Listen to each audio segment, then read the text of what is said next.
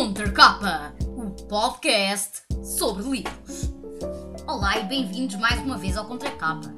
Hoje venho-vos falar de um lindo livro de Luís Sepúlveda. Eu sei que todos os livros deste autor são magníficos, mas este em especial, História de uma gaivota e de um gato que ensinou a voar.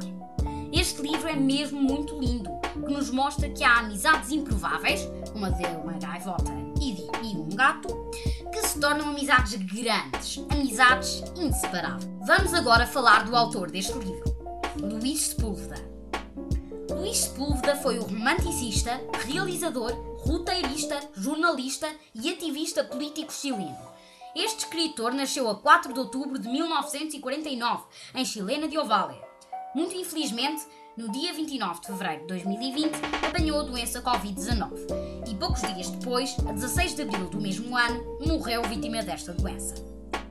Bem, continuando, Luís era neto e filho de cozinheiros e, tal como eles, adorava cozinhar. Porém, gostava ainda mais de ler. Apesar de nunca ter pensado em o ser, ficou a sua profissão como escritor. Em breve internacionalmente conhecido. Luís, numa entrevista, confessa que quando está a escrever um romance fica 10 a 15 horas a escrever por dia. Também nessa mesma entrevista indicou que os autores que o influenciaram para a escrita foram Italo Calvino, Cervantes, Fernando Pessoa, entre muitos outros, diz ele. Escreveu livros como O Velho que lia romances de amor, História de um caracol que descobriu a importância da lentidão, Os piores contos dos irmãos Grimm, etc.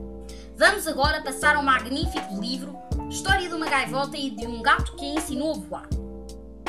Esta história é a de um gato chamado Zorbas, preto e gordo, que um dia, quando estava a apanhar banhos de sol, uma gaivota afunda-se numa maré negra e deixa ao gato uma grande missão: cuidar do ovo que a gaivota acabara de pôr. Será uma aventura difícil, porque além de Zorbas não poder comer o ovo, não só criará da pequena gaivota, como a ensinará a voar. Um livro lindo que conta uma amizade improvável de uma gaivota e de um gato, com ilustrações incríveis de Sabine Weharm. Espero mesmo que leiam este livro, ele é magnífico. Até para a semana e boas leituras!